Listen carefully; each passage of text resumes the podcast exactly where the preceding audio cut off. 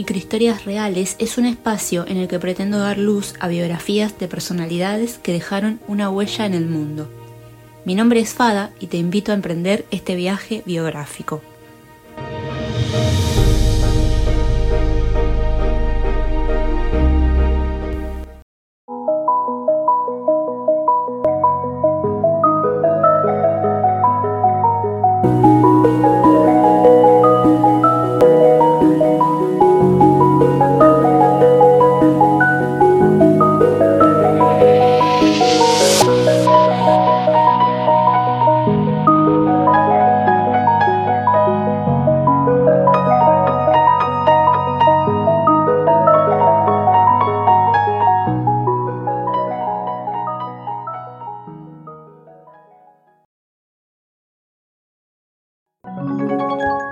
Hola a todos y a todas, desde la ciudad de Alicante nuevamente los saluda Fada. En este sexto episodio, la protagonista es Shirley Jackson, una escritora norteamericana conocida por muchos de sus libros. Influyó grandemente en autores como John Harris, Stephen King, Nigel Neal, Neil Gaiman y Richard Matheson.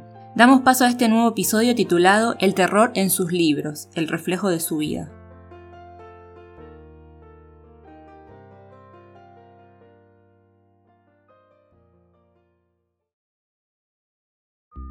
Sentía tanto por él que sabía que era el indicado. Era profesor de la universidad, inteligente, prestigioso y más joven que ella. Shirley, encerrada toda su vida leyendo y escribiendo, no había conformado ni siquiera a su madre. No lo dudó, se casó con él. Al tiempo ya eran una familia con cuatro hijos. Sabía que los libros que escribía eran buenos, muy buenos. Lo que no previó fue que él se haría cargo de su ganancia la obligó a ser una madre predispuesta, pero sin dejar de escribir. Él divirtiéndose con sus estudiantes y viviendo del éxito de ella. Ella, sumida en el alcohol y la depresión. Cuanto más fondo tocaba, más éxito tenían sus libros. Su elección siempre había sido escribir y no él. Murió a sus 48 años.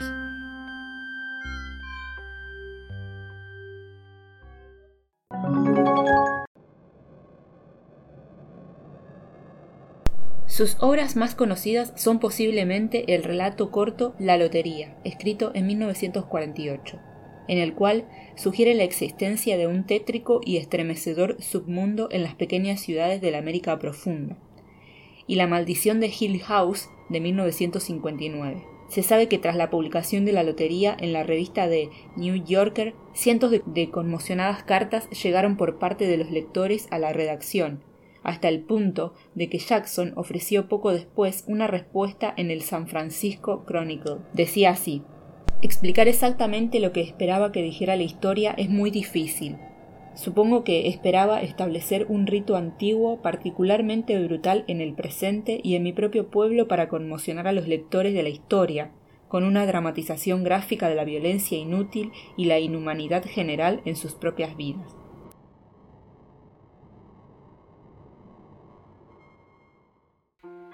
Shirley Jackson nació en San Francisco el 14 de diciembre de 1916. Fue cuentista y novelista especializada en el género de terror. Fue popular durante su vida y en los últimos años su obra ha recibido una creciente atención por parte de la crítica. Su marido, el crítico literario Stanley Edgar Heman, escribió en el prefacio de la antología póstuma de su obra que ella rechazaba ser entrevistada explicar o promover su trabajo de cualquier forma, o tomar posiciones públicas y ser la experta de los suplementos del domingo. Ella creía que sus libros hablarían por ella lo suficientemente claro a lo largo de los años. Heman insistía en que las visiones oscuras encontradas en el trabajo de Jackson no era, como algunos críticos decían, un producto de sus fantasías personales, incluso neuróticas, sino que más bien comprendían una anatomía sensible y fiel de la era de la Guerra Fría en la que vivió, símbolos adecuados para un angustioso mundo del campo de concentración y la bomba. Jackson pudo incluso disfrutar del impacto subversivo de su trabajo, como revelaba la afirmación de Heman de que ella siempre estuvo orgullosa de que la Unión Sudafricana prohibiese la lotería y sintió que al menos ellos habían entendido la historia. A pesar de que Shirley decía haber nacido en 1919 debido a la presión social por estar casada con un hombre más joven, los registros de nacimiento recogían que vino al mundo en 1916. Nacida en San Francisco, hija de Leslie y Geraldine Jackson, ella y su familia vivían en la comunidad de Burlingame, California, un opulento suburbio de clase media que aparecería en su primera novela de Ruth to the Wall en 1948. Su relación con su madre fue tensa, debido a que sus padres se casaron jóvenes y Geraldine se decepcionó al quedarse embarazada inmediatamente de Shirley, ya que ella esperaba pasar tiempo con su apuesto marido. Shirley se veía a menudo incapaz de encajar con los otros niños, y pasaba mucho tiempo escribiendo para angustia de su madre. Cuando era adolescente, vio mellada su seguridad y confianza debido a no encajar en los cánones de belleza femenina imperantes. Después de que su familia se mudara a Rochester, Nueva York, Shirley acudió a la Brinton High School y recibió su diploma en 1934. Después asistió a la cercana Universidad de Rochester. No era feliz con sus clases allí, y los profesores juzgaban a menudo su escritura duramente, por lo que cambió a la Universidad de Siracusa, donde creció creativa y socialmente. Mientras estudiaba en Siracusa, Shirley comenzó a involucrarse en la revista literaria del campus, Después de su matrimonio y breves estancias en Nueva York, Shirley y su marido Heman se establecieron en North Bennington, Vermont, donde Heman se convirtió en el profesor del Brainington College, mientras Shirley seguía publicando novelas e historias cortas. Shirley y Heman eran conocidos por ser huéspedes originales y generosos, que se rodeaban de talentos literarios. Ambos eran lectores entusiastas cuya biblioteca personal se estima que albergaba 100.000 libros. Tenían cuatro hijos que tendrían su propia fama literaria como versiones ficcionalizadas de sí mismos en las historias cortas de su madre.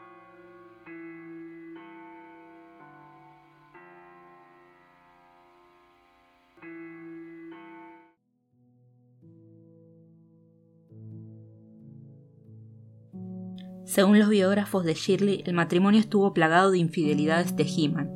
Él controlaba la mayoría de los aspectos de la relación, obligándola a aceptar sus infidelidades y controlando las finanzas.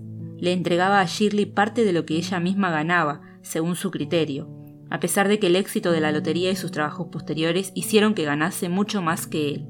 También insistió en que ella criara a los niños y se encargase de todas las tareas domésticas.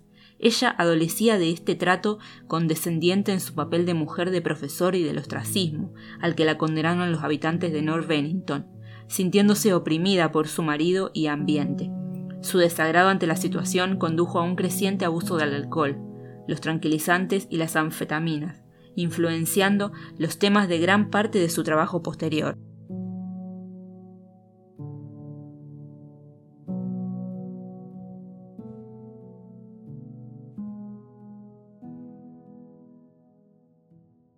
La maldición de Hill House ha sido considerada por algunos autores, como Stephen King, como una de las más importantes obras de horror del siglo XX.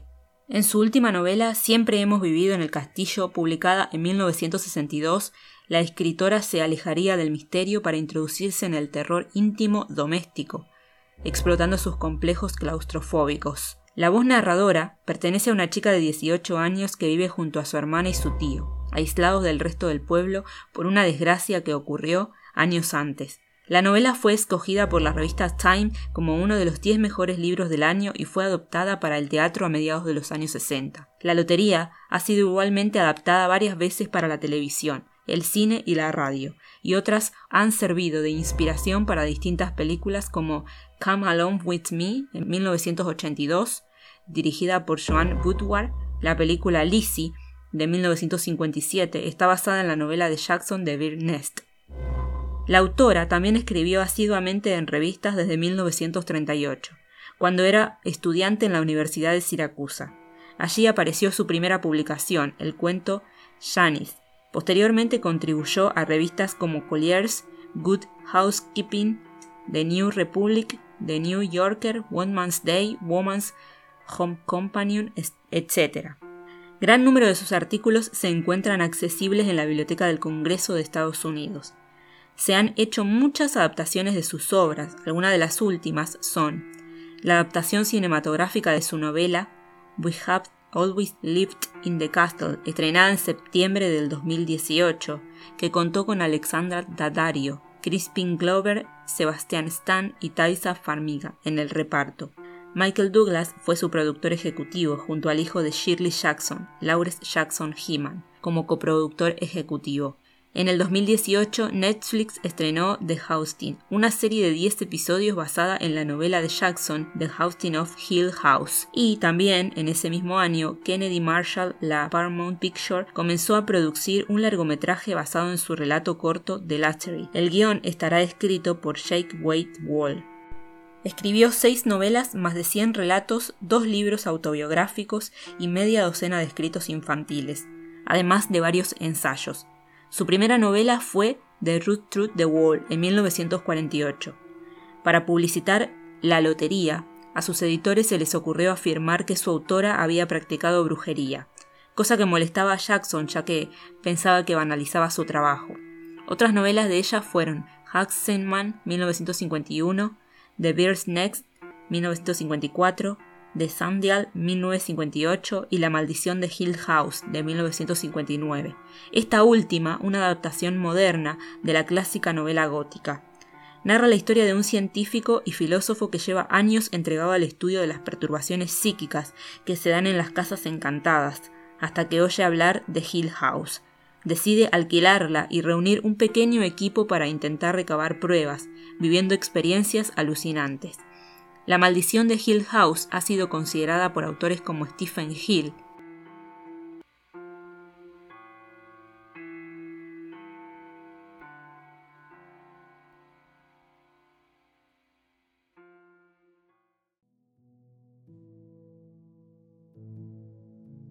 En 1965, Shirley Jackson murió de un ataque al corazón, mientras dormía a la edad de 48 años. Tenía sobrepeso y fumaba mucho por lo que había sufrido durante años problemas de salud relacionados con estos dos problemas. Cerca del final de su vida, Jackson acudía al psicólogo para tratar su ansiedad severa, que le había mantenido en casa prácticamente todo el año anterior. El doctor le prescribió barbitúricos, en un tiempo en el que se consideraba un fármaco seguro e inofensivo. Durante muchos años antes, Shirley recibió prescripciones periódicas de anfetaminas para perder peso, que pudieron haber agravado inadvertidamente su ansiedad, dejándola en un círculo de abuso de fármacos en el que tomaba los dos medicamentos para contrarrestar el efecto de cada uno. Algunos de estos factores, o una combinación de los dos, pueden haber contribuido al declive de su salud y su prematura muerte.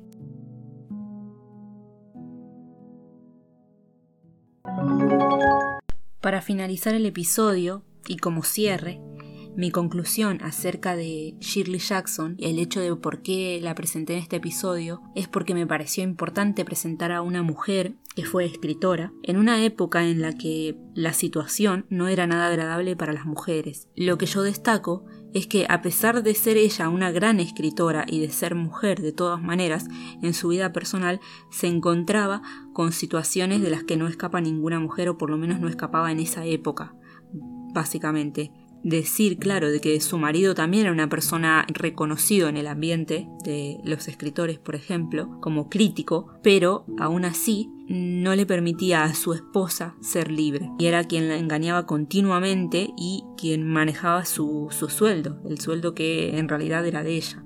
Así que bueno, espero que el caso de esta autora los haga ir a revisar sus libros, porque básicamente es una autora reconocida nada más y nada menos por ser, digamos que, la más grande de la literatura de terror del siglo XX. Y para agregar, me gustaría decir que hay una película de ella, Shirley, es una película de drama biográfico estadounidense de 2020 dirigida por Josephine Decker, a partir de un guion de Sarah Gubbins basado en la novela del mismo nombre de Susan Scarf Merrill, quien construyó una historia en gran parte ficticia sobre la vida real de la novelista Shirley Jackson durante el periodo de tiempo en el que estaba escribiendo Hans Mann. La película está protagonizada por Elizabeth Moss como Jackson, junto a Michael Stalberg, Odessa Yoon y Logan Lerman. Martin Scorsese se desempeña como productor ejecutivo. Así que, para concluir, quiero invitar a la audiencia a que si no se animan a leer ningún libro de ella, pueden ver la película, que yo la vi por internet, la descargué y la vi, o la vi online, no recuerdo. Pero, eh, si bien la película en gran parte es ficción, muestra un poco de lo que es su vida privada. Así que, bueno, los espero en el próximo episodio, en el cual voy a hablar sobre Roberta Williams. Adiós. Si te gustó este episodio y querés aportar información sobre alguna biografía que te haya sorprendido, no dudes en escribirme en la información del podcast. les dejo mi blog y mi correo electrónico. De la misma forma que si querés hacerme algún comentario sobre lo que acabas de escuchar, podés escribirme tu opinión también. Nos vemos en el siguiente episodio y no se olviden de cuestionar todo aquello que les haga ruido.